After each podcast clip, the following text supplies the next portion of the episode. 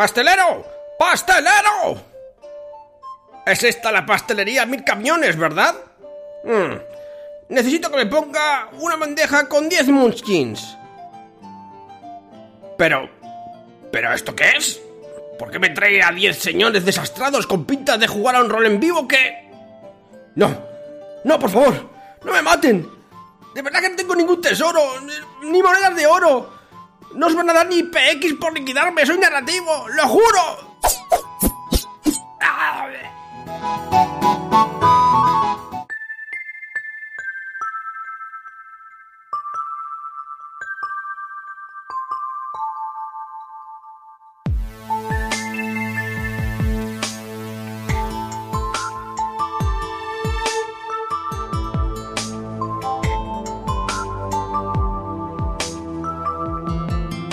Bienvenidos todos, parroquianos, oyentes, un día más aquí, una semana más aquí, mejor dicho. Estamos aquí en la Posada Mil Caminos y este es un podcast sobre juegos de rol. Y hoy me acompañan Alberto, Hola, parroquianos. Miguel Muy buenas. y Sergio. Hola, ¿qué tal?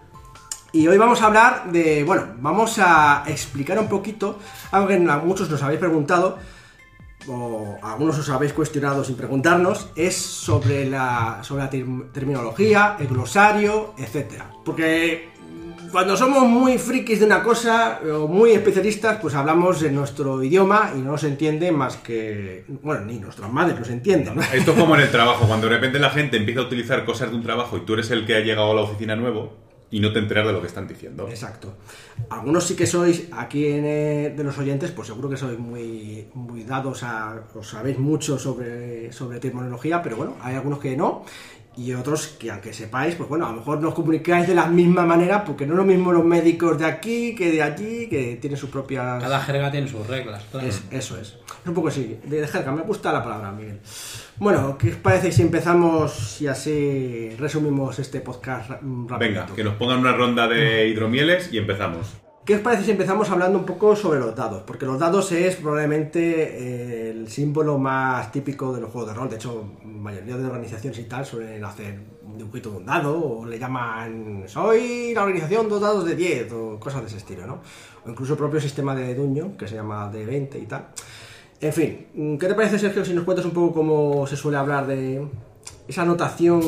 Porque la gente diría, pues tiras un dado de 6 caras, pero nosotros no decimos así las cosas. Nosotros ti- decimos tirar un dado de 6, un, un de 6. Un D6, Un efectivamente. de 6. ¿Qué significa eso? Sobre todo escrito se ve mucho un de 6. Pues nada, un de 6 es, en este caso es sencillo, ¿no? Es, eh, hacemos referencia a un dado de 6 caras. Si decimos 2 de 6, 3 de 6, son 3 dados de 6 caras y así sucesivamente.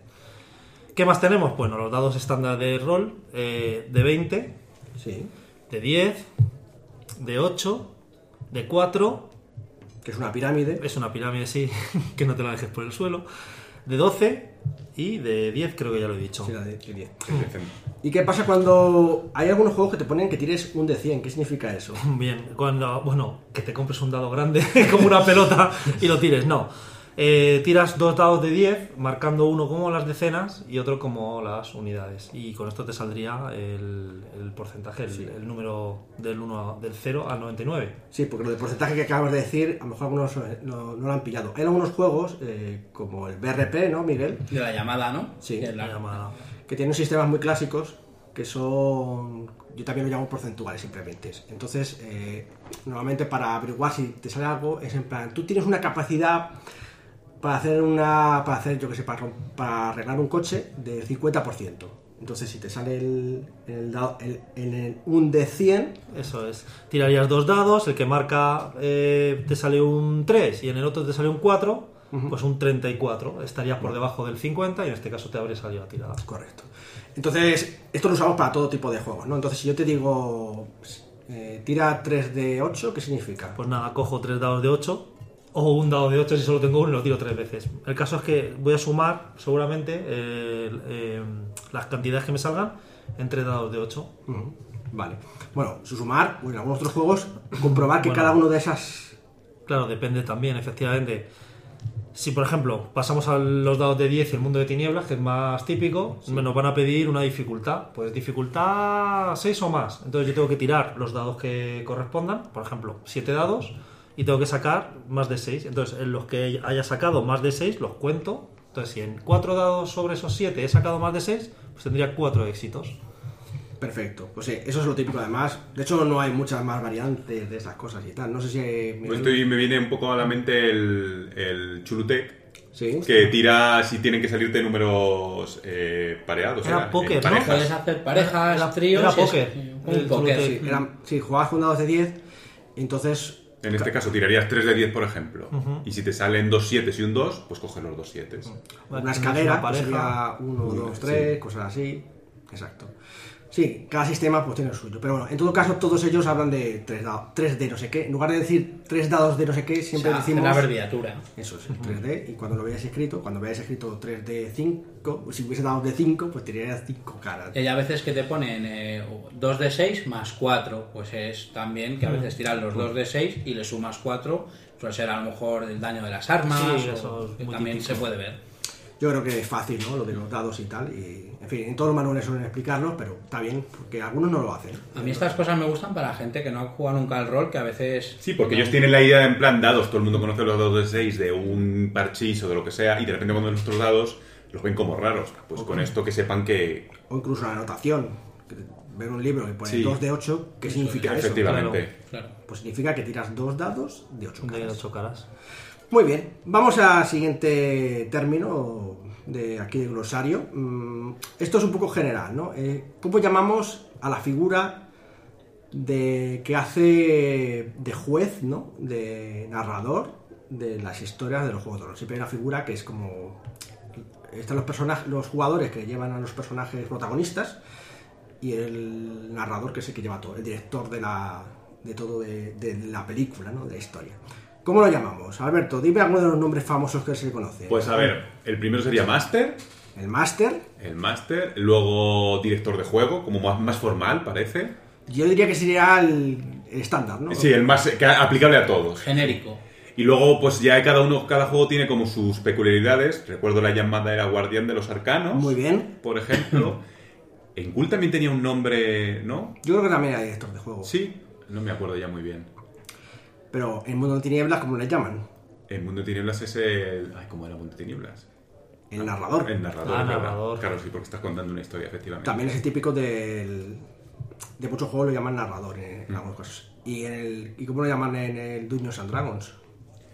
Eh, pues no me acuerdo, fíjate. Sí, lo has dicho al principio, pero te faltaba una palabra. Dungeon Master. ¿no? Ah, el Dungeon Master, es verdad. Que era el amo del calabozo. Sí, sí, sí, sí, sí, sí. De hecho, todos los que eh, tengáis muchos años, no como yo, conoceréis esa serie que decía el amo del calabozo. Se refiere Exacto, a este señor. Dungeon Master. Pero da igual el nombre que al final es como la guía, el director de que Sí. guía a los jugadores. A nosotros nos gusta en general, so- al menos yo creo que solemos llamarlo más el narrador porque tiene como, eh, A mí más, es el que más me gusta. como que más sentido tiene, ¿no? Bueno, quiero decir porque es la que narra toda la historia, ¿no? Como el director de, de- el director de juego también está bien, pero aparte de que es muy largo, no sé, le quita un poco de canto. Y muy, y muy formal. Y además lo ves escrito es como DJ DJ, que suena un poco a que te vas a poner a pinchar y servir unas copas en cualquier momento. Ha- Hay gente que le gusta lo de, de DJ, Sí, sí. le hace gracia, lo de JDJ. Sí. Bueno, en fin, eso cuando nos referimos a esa figura, podemos decirlo con todos esos nombres y nos referiremos siempre a la misma figura, a la persona que se de- de- dirige la partida, ¿no? Luego, vamos a hablar de, lo- de los personajes. ¿Cómo llamamos, Miguel, a los personajes que llevan los jugadores? Pues a ver, siempre son, lo, lo veréis abreviado como PJs, ¿no? Correcto. PJs, que son personajes jugadores. Luego está PNJs, que es personajes no ¿Y jugadores. quiénes son esos personajes? Pues son todos los personajes que aparecen en una partida, pero que no lo, encar no lo interpreta ninguno de los jugadores de la mesa. Correcto. O sea, digamos, es como, la, ¿cómo lo llaman? La- en las películas, secundarios, a lo mejor, que puedan aparecer por ahí. Extras, Extra. secundarios, Mm. todo Eso lo es, demás. Eso es. El tejido, sería un poquito parte del tejido de la historia. Luego también lo he visto escrito, por ejemplo, la gente de la marca del Este lo llamó AJs, que era aventur- eh, Aventureros jugadores jugadores. aventurer- aventureros y demás. De hecho, en la llamada de Cthulhu lo llaman investigadores. investigadores. Eso es, los investigadores, aventureros en el en el otro en otros juegos y aventureros como bueno, según los juegos sí, pero estaba pensando en los En el Dungeon no sé si se llaman héroes o algo así, puede ser. Creo que son héroes. Bueno, héroes en ese tipo más seguro que se llaman héroes también. Y bueno, en el caso de Mundo Tinieblas, según el juego, porque le llaman magos. eh, Bueno, Sí, Sí, eh, pero la abstracción es el personaje jugador de alguna manera. Mm. Eso es. Y de hecho se puede ver así como PJ y como PNJ. Sí. En inglés también, a veces lo decimos en inglés, por eso lo vamos a decir también, que es eh, PC, que es eh, Personal Characters, y NPC, que es Non-Personal Characters. pues lo decimos alguna vez y decimos NPCs. Pero a veces se nos va la olla y lo decimos en inglés, ¿vale? Bueno, pues así es como se llaman as- a los personajes protagonistas y secundarios de las historias de los juegos de rol. Hay una parte muy importante en los juegos de rol que es la conformación de los personajes, porque aunque depende del juego de rol y en algunos están más detallados que en otros, en la mayoría de ellos eh, los personajes anotamos sus características en una hoja de personaje, una ficha de personaje, ¿vale? En la que eh, decimos, pues, eh, para recordarnos o para eh, saber un poco cuáles son sus historias, la manera en que está compuesto. Normalmente la palabra genérica sería rasgo. ¿Y los rasgos a qué se refieren? Pues características en algunos juegos, atributos, habilidades. mm, Dime, por ejemplo, Alberto, ¿qué son los atributos para ti normalmente en un personaje? Pues los atributos son como. Vamos a repetir un poco otra palabra que he utilizado, las características intrínsecas de un personaje. Cómo su, su cuerpo, su mente está eh, puesto en un baremo de números. Por ejemplo, Sí. si tienes fuerza, en, fuerza 10 en un sistema donde el máximo es 18 y el mínimo es 3, pues con fuerza 10, fuerza 10 eres una persona un poquito enclenque, un poquito flojo, por ejemplo, ¿no? Sí. Y en este aspecto pues tendríamos un poquito fuerza, que mediría tu, tu nivel físico, por ejemplo, eh, inteligencia, podría medir lo bien que piensas o cómo razonas, eh, y así un poquito con todos. Ya te digo, como eso cambia en cada juego, básicamente es coger tus aptitudes eh, mentales, físicas, espirituales o mágicas, ya según el juego que sea, y pasarla a números. De Vale. forma que la realidad de lo que es tu personaje esté puesto en una ficha. Vale, sí, es, es- efectivamente, como tú dices, normalmente cuando hablamos de atributos y, y características solemos referirnos eso, a, a como a los rasgos más generi- genéricos ¿no? de- del personaje. Pero hay otros rasgos que se llaman habilidades, que serían, Sergio, Eso serían más bien los conocimientos adquiridos o las habilidades o las, sí, las, los skills, ¿no? las destrezas que has adquirido aprendiéndolas.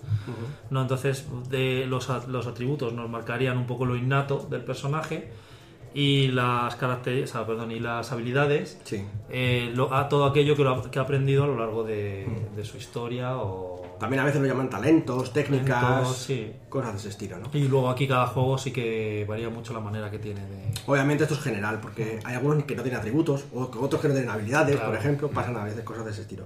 Y hay otros que son más modernos, que nos va a contar un poco Miguel, que lo llaman también aspectos o etiquetas, ¿no? Eh, Para, en lugar de, como ha dicho Alberto, que normalmente los atributos y habilidades suelen tener numeritos, diciendo, tengo 5 en una habilidad, o yo qué sé, entre y, y te evalúa algo.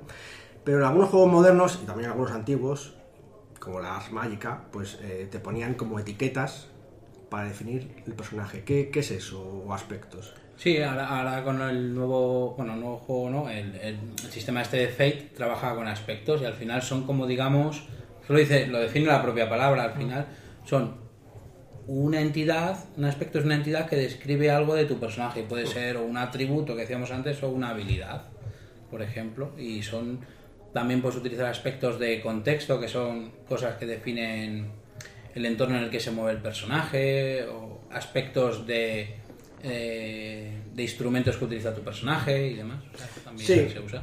De hecho, incluso en otros juegos no tan postmodernos, por decirlo de una manera, como por ejemplo el propio Ars Magica o el Mundo de Tinieblas, pues tenía etiquetas para decir, eh, tengo una habilidad, eh, tengo en armas cuerpo a cuerpo, tengo tal, pero además tengo una etiqueta con la especi- especialización eh, espadas. Entonces era como que... Es más una concreción Una de- concreción, ¿no? También, pero no deja de ser una etiqueta, ¿no? Un aspecto. Sí, un aspecto porque si tú estás atacando cuerpo a cuerpo, pues vas a tener lo que tengas. Pero si coges una espada, vas a tener mejor todavía. Eso porque es. en este caso el aspecto sería la espada. A veces solamente es descriptivo, porque como pasaban las mágicas con las características, ¿no? Que decías, es fuerza y fortachón, o grandote. Cosas así, para saber un poco el personaje. A veces, es. a veces no tiene una utilidad directa, sino que simplemente es narrativa para describir. En esos juegos lo que hace es que te permita imaginarte mejor tu personaje, porque lo defines como de cosas más concretas, a lo mejor, más que un número en sí. Eso es. O sea, el número está bien, pero también está bien a veces en aspectos para que darle más color al esto.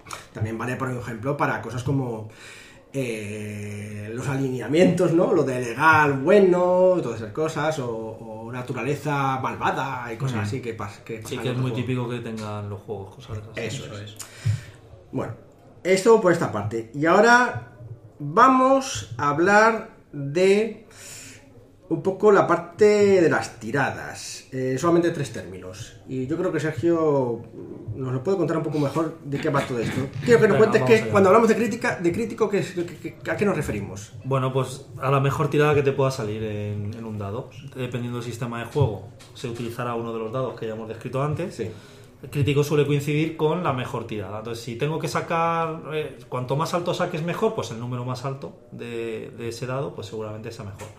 Luego también aquí meto el concepto de explotar. ¿Vale? Muchas veces cuando te sale ese número, por ejemplo, en un dado de 10, si me sale un 10, Sí. pues muchos juegos te dicen que puedes volver a tirar. Y añadirías ese nuevo dado a, pues, a la tirada que tenías anterior, ¿no? Entonces, si tiraba 5 dados y en dos de ellos me sale un 10, volvería a tirar otros dos dados. Es como si hubiese tirado 7, entonces mejor. Para... Me gusta esa colocación. O sea que normalmente los roleros solemos usar la palabra explotar un dado que se vuelve a tirar, ¿no? Eso es. Cuando explotamos el dado, efectivamente se, se vuelve a tirar.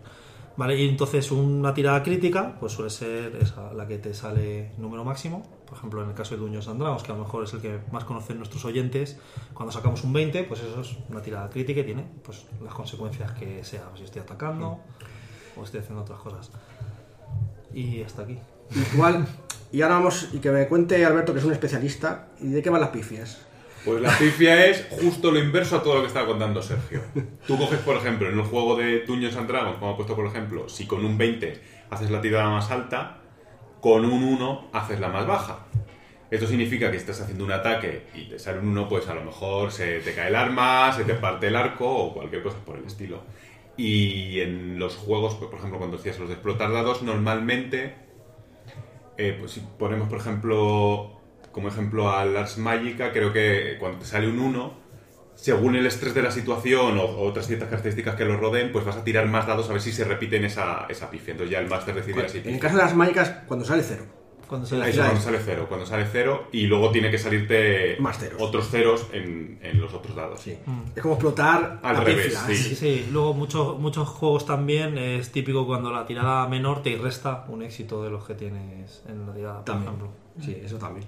Y hay algunos juegos, como conoce Miguel, como el PBTA, al menos el Dungeon World, por ejemplo, que no tiene ni pifia ni críticos.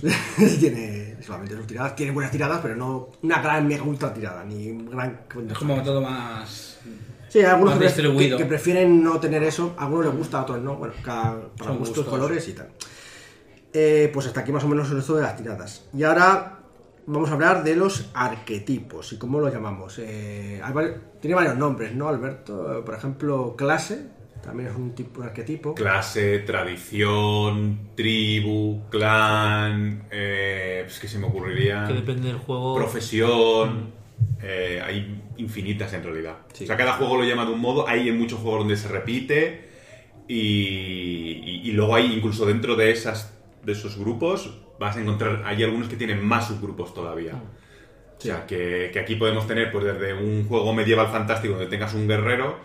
eh, ese guerrero se puede dividir en guerrero arquero o guerrero de espada. O ese se puede dividir incluso en. Pues más todavía. Pero entonces la clase es, digamos, dependiendo de la ambientación, qué tipo de personaje se puede hacer un jugador, ¿no? Su, como su profesión. Sí, su profesión. Sí, profesión. Claro, es una- Lo que pasa es que hay otros juegos donde en este caso, pues imaginaros que cogemos hombre lobo, donde en este caso serían un poquito la tribu, que más que profesión va un poco relacionado a tu naturaleza y a quién eres. O sea, según el juego va a ir, sí, más que, generalmente va a ser más eso, a lo que se ha dedicado tu personaje. Pero te digo que hay juegos donde es un poco más intrínseco, en Vampiro, que tú seas del clan Ventru, no es algo que hayas entrenado o que te hayas dedicado activamente a ello, sino que, que como te metiste en ese clan, digamos, porque, Sí, porque te ocurre, pues como que estás ya metido ahí. O sea, que un arquetipo es una serie de etiquetas que dan a un personaje una determinada De- manera de ser, de hacer... Características específicas. Es que, es que lo que comenta está muy. Es muy interesante porque efectivamente eh, a lo mejor aquí el caso de vampiro o en el hombre lobo por ejemplo eh, a lo mejor no saltaríamos no sería tanto una profesión ser true sino sería una raza por decirlo de una manera Sí, casi. sí. ¿qué es una raza Miguel en los juegos de rol normalmente? Claro, teníamos lo que dice Alberto, que son los arquetipos, ¿no? Y la raza, pues es básicamente, pues, ¿qué le voy a decir a los oyentes? Pues es, digamos, la... ¿Qué es tu personaje eh, dentro de cada ambientación? ¿Qué, qué puede ser a nivel, por ejemplo... pero genético ya. Genético, Sí, sí, claro. genético, claro. Pues en un juego de fantasía como puede ser Dungeons and Dragons, tenemos humanos, elfos, enanos, tieflings, eh, asimar. En un juego como vampiro, por ejemplo, pues que puede ser humano o vampiro. a lo mejor lo que pasa es que en vampiro está un poco unido las dos cosas la profesión y la, y la raza ¿no? quizá un poco a veces porque como que te Claro, en vampiro siempre es un vampiro, digamos que la raza es vampiro, y luego la profesión sería el, el clan del vampiro al que pertenece. Sí, pero sin perder el norte, al fin y al cabo la raza es en una ambientación que puede ser tu personaje a nivel algo que no has decidido que no has decidido. Sí, mira, en Hombre Lobo podríamos verlo un poquito también si cambiamos Ah, bueno, un sí. poco de... En Hombre Lobo lo podemos bien por- ver mejor, por ejemplo, eh, un contempla estrellas, que su tribu es ser contempla estrellas y eso tiene unas características, pero luego puede coger el auspicio que le puede hacer... eh, Arrón, por ejemplo, va a ser más guerrero, eh, Teurge va a ser más espiritual, más chamánico y así un poco con todos. Entonces ahí se ve un poco diferente, pero al final, si haces como una especie de media en todos los juegos es un poco parecido. Claro, pero por ejemplo en un juego de como Starfinder, como está jugando antes, o sea, ahí las razas pueden ser casi infinitas, Sí, ¿no? ahí Eh, tienes más razas pues, todavía, pero bueno, que si te vas a un juego de fantasía en Dungeons and Dragons tienes unas en el libro, pero si de repente tienes un jugador que quiere jugar con un, no sé, qué se me ocurre, un sátiro, no sé si viene, pero imagínate, un sátiro, pues te puedes inventar un sátiro también. claro. Vale, pues más o menos queda claro un poco lo de la raza. Que digo, raza es algo, digamos, genético, intrínseco al personaje y profesión es algo que él ha elegido ser por de alguna manera social o, o- o- o manualmente, ¿no? Y ahora vamos a la siguiente sección que vamos a hablar sobre el tiempo. Lo, cierto es que esto es un asunto que suele preguntar mucha gente. ¿Cómo se mide el tiempo en un juego de rol? Porque mm, la verdad es que, obviamente, la vida de los personajes transcurre normalmente mucho más deprisa en lo que viene siendo el contexto del juego de rol, igual que pasa en una película o una serie, de lo que pasa en tu realidad, ¿no? Porque, yo qué sé, puede pasar años entre una escena y otra. Y a eso vamos.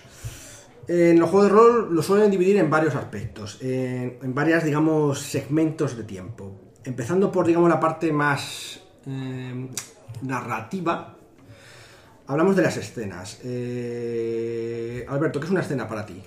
Pues una escena podría ser un momento en el que uno o varios personajes están sufriendo una acción. Bueno, sufriendo una acción no digo, no tiene por qué ser eh, belicosa ni nada, puede ser simplemente eh, pues hablar con una dama en un castillo, tener una conversación con el panadero porque te está sacando información o cualquier cosa, y eso sería una escena. Normalmente las escenas, claro, es muy subjetivo porque el narrador puede decidir cuándo empieza una escena y cuándo acaba otra, pero es algo, algo hilado. Es muy parecido ahí, como has dicho, has comentado tú muy bien, está muy conectado a lo que es el mundo del cine y la televisión. Una escena se ve claramente cuando tú ves una serie o una peli, cuando corta y cambiamos de repente de plano a otra cosa, ha acabado la escena totalmente. Sí. Pero claro, puede ser desde una cosa muy larga a una cosa de unos segundos meramente. Completamente. Eh, ¿Quieres añadir a esto algo, Miguel? No, lo ha pegado muy bien Alberto, yo creo, ¿no? Con el símil de la serie se ve muy bien. Es más visual ahí, sí. Vale, pues esto sí, efectivamente es una escena, para mí también es así, está muy bien descrito y, y es eso. Y también en la, en la propia literatura también hay escenas, ¿sabes? Que perfectamente... De, se- de hecho, sí, también a lo mejor tienes, digamos, una novela, estaría dividida en capítulos y cada capítulo sería una sucesión de escenas, a lo mejor, que van pasando también. De hecho, ya que estás hablando, ¿qué es un episodio o sesión para un jugador de rol? Pues un episodio de sesión es cuando quedamos para jugar una tarde y es, digamos, un arco argumental que es como un, obje- un objetivo dentro de toda la trama eh, total de la, de la historia. y, y eso es lo que a lo mejor dices, pues a lo mejor hemos estado una tarde en un bar y no ha pasado nada más que estar en un bar y conseguir información. O ha podido ser un combate en la Segunda Guerra Mundial en una misión. Eso ya depende de la historia, claro. Pero pueden haber sido varias escenas también, ¿no? Claro, exactamente, eso es. O sea, podría ser como un episodio de una serie. Está metido dentro de un. De hecho, en este caso hay en los jugadores a veces también llamamos cosas partidas one shot. ¿A qué nos referimos con eso, Sergio? Pues no solo una tarde, pero muchas veces pensamos cuando hablamos de un one shot en una tarde, eh, pues eso, es una partida donde solo vamos a tener, digamos, un capítulo. Entonces, que empieza y acaba en un intervalo de tiempo más o menos corto. O sea, no lo vamos a dilatar en muchos capítulos ni nada por el Digamos que la historia está autocontenida Sí. entera en, eh, en un capítulo, ¿no? Eso es, se- se- vendría a ser más parecido a una película. Sí, que tiene su principio, Eso su es. nudo, o sea, y su desenlace, ¿no? Vale, sí. Pues tenemos serializados y one shots. Ok. Y entonces, ¿qué es una historia? ¿Alberto? Pues la historia sería. eh, pues, ¿cómo decirte? Estamos hablando todo el rato como los mismos términos Sí. y no sé cómo intentar buscar otro Sería a lo término. mejor una secuencia de capítulos. Claro, el completo, la historia sería el completo de todos esos capítulos. En el caso de que, a ver, un, por ejemplo, un one shot, lo que decías antes, sería un capítulo y una historia al mismo tiempo. Y sin embargo, una historia más grande puede ser una historia de varios capítulos. Vale. Entonces, de hecho, también le llamamos a veces, lo digo por si nos escucháis en otros podcasts, o a veces lo llamamos campañas, ¿no? Crónicas, eh, Saga. sagas, exacto. Entonces, y abarcaría todo, todo lo que es la historia hasta su finalización, que podría tardar. ¿Cuánto tiempo podría tardar una campaña? Pues ¿Años? mira, efectivamente, puede tardar tanto, o sea, de reales como de juego pueden ser años. De hecho, eso lo pregunta mucha gente. Dice, ¿y llevas jugando una partida tantos años? Y eso llama mucho la atención, claro. Como el tiempo es, es dilatado y contraído en el rol, pues claro, puedes jugar todo el tiempo que quieras. Es más, a veces algunos me preguntan, jugadores de juegos de mesa que no juegan a juegos de rol a lo mejor, dicen, joder, ¿cuánto se te tarda en hacer una partida de, de rol? Ah, pues nosotros llevamos 5 años y se quedan, ¿cómo? bueno, pues sí. Es decir, obviamente no, al mi- no todo el tiempo, pero... Y ahora también lo que hacemos mucho, está de moda, es el spin-off, que es una historia que nace de otra, que También. podrías jugarla de otras También. maneras. Eso sería también, claro, Eso sería, eso daría, eso daría para otro po- podcast, Exactamente. Bueno, y vamos, a, siguiendo hablando del tiempo, vamos a hablar de un segmento de tiempo más pequeñito. Porque cuando, eh, al igual que, que en los juegos de mesa, digamos que en los juegos de rol hay momentos en los que hay que eh, segmentar el tiempo muy, muy claramente para definir las acciones de los personajes en una escena. Y eso lo llamamos a veces turnos. ¿Qué es un turno en un juego de rol, Sergio? Pues un turno es eh, ese intervalo de tiempo donde tu personaje realiza algún tipo de acción. Y pasamos pues al siguiente turno o al siguiente personaje. En algunos juegos está un poco. Algunos lo definen con un número de segundos, en plan 10 segundos, como pasa en el Sí, Dungeons Dragons. en otros 3 segundos. Pero en realidad yo creo que es más bien un poco abstracto. ¿no? Es un tiempo en el que le da tiempo al personaje para dar un espadazo, para salir corriendo, o una Suele cosa así. ser corto, ¿no? Sí. Sí, algo que haces, eh, cosas inmediatas, por decirlo de algún modo.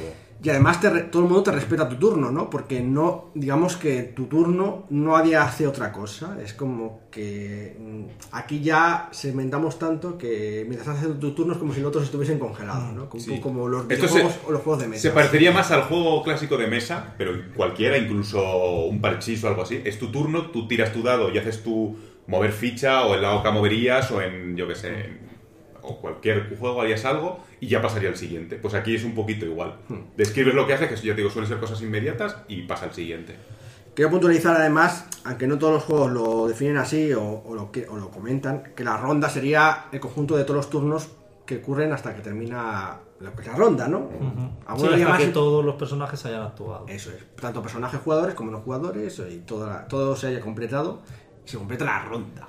Y una suma de rondas podría a lo mejor ser una escena, a lo mejor de... Sí, puede serlo. Hay una escena de combate, a lo mejor es, no tienen es. nada de narración, todo es leches para arriba y para De abajo. hecho, esto que decís del turno está muy enfocado para organizar el combate y que Claro. no sea un caos y que todo Claro, el mundo claro. pueda actuar y, Y que tenga sentido, Claro. pues el que es más rápido irá antes, el que es más lento irá después, ese tipo de cosas. Tiene que haber unas mínimas reglas, digamos, que organice eso, orqueste eso bien. Digamos que la parte en la que las reglas toman el control del juego mayormente, ¿no? Sí. aunque hay que mezclarlas, siempre dicen que hay que mezclarlas para que quede mucho más colorido.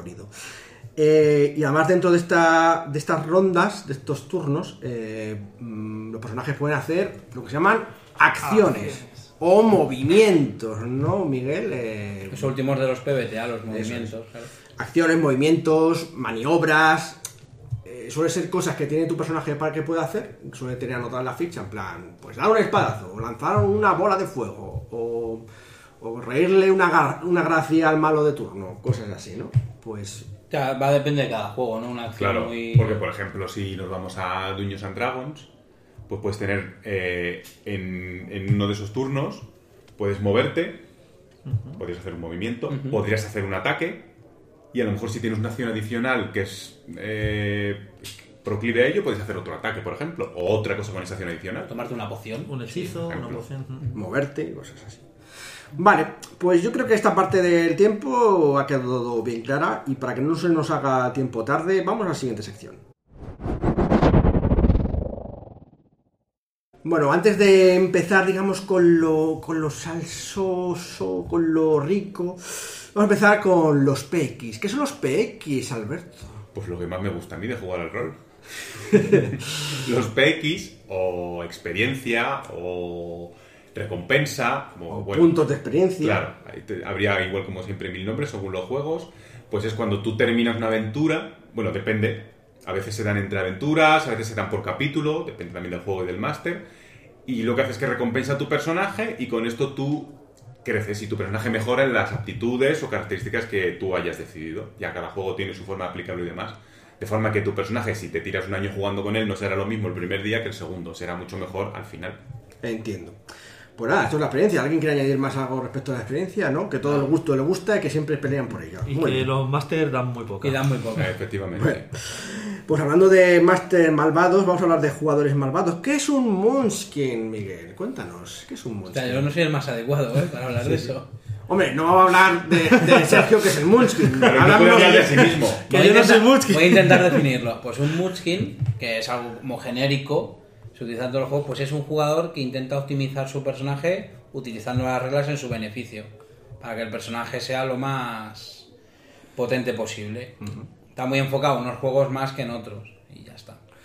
Ahí, en, en realidad, la definición es un poco dispersa, ¿sabes? Porque obviamente nadie tiene claramente... Claro. No, no, vas, no puedes irte a la RAE y decir que es un Munchkin. No, obviamente esto es un poco muy de jerga. Claro. Yo, fíjate, antes de que lo defináis, voy a dar dos, otras dos definiciones de, definiciones de Munchkin, que no tienen nada que ver con esto, pero las voy a añadir. Una, que es la que todos conocemos, que sería el agujero de los donuts, Sí. que lo quitas y lo vendes también, y eso sería un Munchkin. Yo creo que esto lo hizo Dunkin' Donuts, creo que son ellos lo que lo hicieron, no sé si, si viene de antes o no.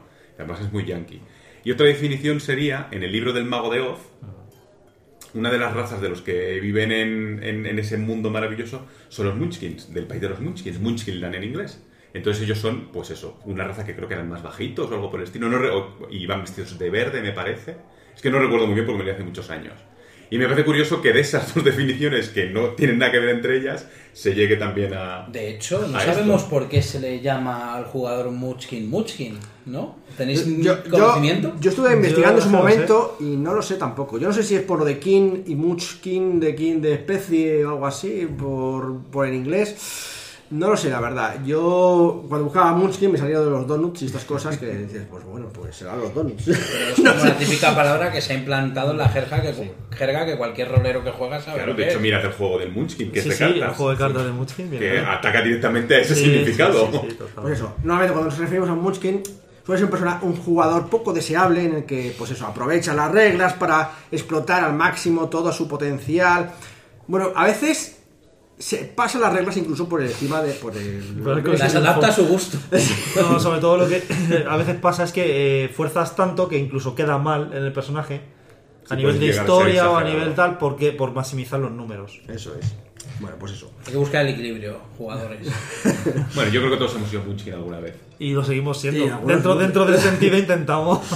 Intentamos no pasarnos, pero bueno. Y vamos a hablar de lo contrario, algunos dirían, pero no es realmente lo contrario, es una manera de jugar. Porque digamos que los juegos de rol clasicistas, por llamarlo de manera, porque eso es una palabra que acabo de decir yo que no existe, que no se suele usar normalmente en los juegos de rol, pero los juegos de rol más clásicos, que se vendría siendo Dungeons and Dragons, ¿no? Y sus hijos, pues tenían, digamos, una perspectiva mm, de juego más tacticista, simulación, que se mucho en las reglas, ¿no? Que no, no- que contaban historias en base a que las reglas, pues te iban diciendo, ¿no? Pues iban pasando por el- la mazmorra la historia te cuenta que has matado al dragón porque te salían los dados, ¿no? Porque tú dijeras que mataras al dragón o algo así, ¿no? O que lo planearas como una historia. Mm, Es un poco complicado, ¿no? De definir, pero a partir de cierto momento se empezó a hablar de unos juegos que se llamaban narrativos. Obviamente el que lo popularizó más fue el Vampiro la Mascarada, ¿no? Porque lo llamaban a su sistema de juegos sistema narrativo, que bueno, que es un poco perogrullada. Porque bueno, narrativo, pues mis narrativos, lo que yo te diga. Sí, porque al final sigues tirando tus dados para atacar, para esquivar, para seducir a alguien. Exacto, lo llamaban así, pero bueno, querían enfocarlo como más en conceptos eh, que la historia fluyese más, eh, más que por los dados o cómo se tirasen, pues que definieses tu personaje con una historia más compleja, que se relacionara mucho más con, con la historia y demás, ¿no? Claro, de esto no hay ninguna ciencia, de hecho. O sea, al No, simplemente que menos patada a la puerta y matar bichos y más interpretar, más contar historias intrincadas, quizá. Yo que tengo mi opinión de esto, creo que los juegos simulacionistas o tácticos son porque al principio se juega en mesa, o sea, tenemos el Hero Quest, por ejemplo, que, que luego tiene mucho simil con a lo mejor el Dungeons and Dragons, que es exploración de, un, de una mazmorra, eh, conseguir tesoro y, y matar monstruos. Y los juegos narrativos tienen a lo mejor eso, pero tienen, tienen más cosas. Luego hay juegos de investigación, como puede ser la llamada de Chulu también, que no es ni una cosa ni la otra también. O sea, yo ahí como veo varios niveles también. Sí, yo, diría que no hay un blanco y negro, en plan. No, es que el Dungeon es un juego de matar y de, y de solamente de. Puedes jugar Dungeons y tirar unas, un solo Sí, pagazo. Efectivamente. Y Vampiro puede ser una carnicería o jugar también. Sí, pero no, no es cuestión de que sea violento, sino es más bien de que sea, digamos, muy orientado a que simplemente las reglas definan el juego en lugar de, digamos, la interpretación y la historia intrincada, ¿no? Que una tirada no evite que un personaje pueda hacer algo si es lo que quiere. Sí, lo o, o ¿no? machaque la historia, una mala tirada o algo así, no sé. Sí, digamos que a lo mejor sería en plan que una bala perdida no mate al héroe porque sí, o bueno, eh, obviamente yo creo que como digo, es hay como no es todo totalmente narrativo totalmente ni nada es totalmente No hay sin ningún- una ninguna ciencia para diferenciarlo. O sea, y luego cada mesa de juegos que es un mundo. También, eso es verdad. Pero es eso, efectivamente, puedes jugar un juego de Dungeons and Dragons con una historia hiper, mega intrincada, con interpretaciones estelares en las que dejas un poco aparte a lo mejor los dados y los niveles, aunque sigan estando ahí, y al contrario, puedes jugar a Vampiro la Mascarada en la que en lugar de pasar por Dungeons vas por discotecas comiéndote a la gente, ¿no? Sí. Totalmente. O, o seduciéndola tirando dados, ¿sabes? Porque a lo mejor ella interpreta, dice, voy a seducir a alguien. Y digo, "Mm, tira los dados, pues eso sería como Luego hay como una controversia en el mundillo, ¿no? Bueno, controversia, parece como que hay una especie de debate existente o no existente de, la- de las dos maneras de, de poder enfocarlo. Sí, sí, eh, hay como mucha guerra, siempre ha habido como una guerra entre esas cosas. Es que juegas juegos Munchkin o juegos Munchkin, sí, y Sí. narrativo, ¿no? Y dicen, no, narrativos sois unos hipster, unos acabados, hay muertos de hambre, yo que sé, cosas así, ¿no? Que en el fondo no existe tal guerra, al final es un poco como que cada uno se contenta con su manera de jugar y se cree que es la correcta, pero es que hay 50.000 maneras correctas de jugar algo. Sí, pero a la gente le gusta, ¿sabes? Agruparse en grupitos y cosas así. Somos muy tribales. Y hablando de grupitos y tal, eh, ya para terminar este podcast, eh, vamos a hablar de otro término, o más bien término largo, que es eh, rol en vivo y rol en mesa. ¿Qué es el rol en vivo, Sergio? Bueno, pues rol en vivo es sacar de la mesa precisamente a tus personajes y a tus historias e interpretarlas eh, pues en un escenario digamos finito pero real. Y, y nada y tus, tus dotes las tienes que sacar de, de ti mismo y no de, un- de una ficha aunque algo de ficha hay pero digamos que se reduce. Esta explicación yo creo que va a salir un poco a los... A ver, Alberto, es que me has pillado descolgado. a ver Alberto puede darnos una definición un poquito mejor de rol en vivo. Claro, yo como si lo sé, creo que lo he entendido, pero a lo mejor eh, porque lo conozco. A ver, en- en- digamos que en rol en mesa tú te vas a sentar efectivamente en una mesa o en un sofá, donde sea, vas a tirar, vas a tener tu ficha ahí y interpretas un poco directamente a veces, pero a lo mejor no tanto. Dices, pues mi personaje abre la puerta, mi personaje habla con no sé quién. A veces lo dices directamente, dice el máster, pues eh, yo, mm, Alejandro de no sé dónde, guerrero de tal, y haces tu speech. En el rol en vivo, como estás directamente tú, normalmente caracterizado de tu personaje, vas a hablar, vas a coger, vas a abrir la puerta, vas a meterte, está ahí la princesa, vas a decir, princesa de las lágrimas, yo te no sé qué, y vas a hacerlo todo directamente, no vas a decir mi personaje hace tal cosa. O sea, lo interpretas directamente. Se requiere, claro, para un rol en vivo, en un rol en mesa, tú estás en una mesa con cuatro sillas, y para un rol en vivo se requiere un espacio que simule el sitio donde estáis, un gran jardín, una gran casa, un gran salón. Y a veces muchos caracterizarse, ¿no? Efectivamente, porque Eso también. disfrazarse y eso. Sí. Se Una llama obra de teatro es un Exacto, rol en vivo. Sí, exacto, es una, un rol en vivo es una obra de, de teatro improvisada, totalmente. Bueno, improvisada, tiene su guion. Sí, hay unas líneas, pero no sabes cómo va a acabar, porque se puede liar parda o no. Sí, pero bueno, sí. Tiene muchos seguidores, de hecho. Eh, Es todo, digamos que el rol en vivo es todo, como en primera persona, ¿no? Como que tú eres eh, la persona que está llevando el vampiro, el mago, lo que sea. Y en el caso del rol en mesa, pues a veces sí que hablas en primera persona, pero otras veces pues haces como de narrador de tu propio personaje, ¿no? Diciendo, pues eh, se mueve hasta la puerta y lo abre, o cosas así, ¿no? Pues sí, eso más o menos sería el rol en vivo y bueno, no sé si Miguel quiere añadir algo más al respecto. No, lo han explicado muy bien. Bueno, yo quería dar el matiz ese, la obra de teatro. Sí, más como una obra de teatro, sí. Bueno, pues estos son un poco los términos que hemos encontrado, así que creíamos que solemos usar nosotros en nuestros podcasts a menudo y en nuestras mesas de juego para, bueno, pues para ayudar a la gente que está empezando o para los que ya juegan tiempo, pero a lo mejor usan términos diferentes y, al escucharnos pues dicen, bueno, es que no entiendo nada esto de la posada de mil caminos, yo creo que se meten hidromiel que es que no, no se entiende nada.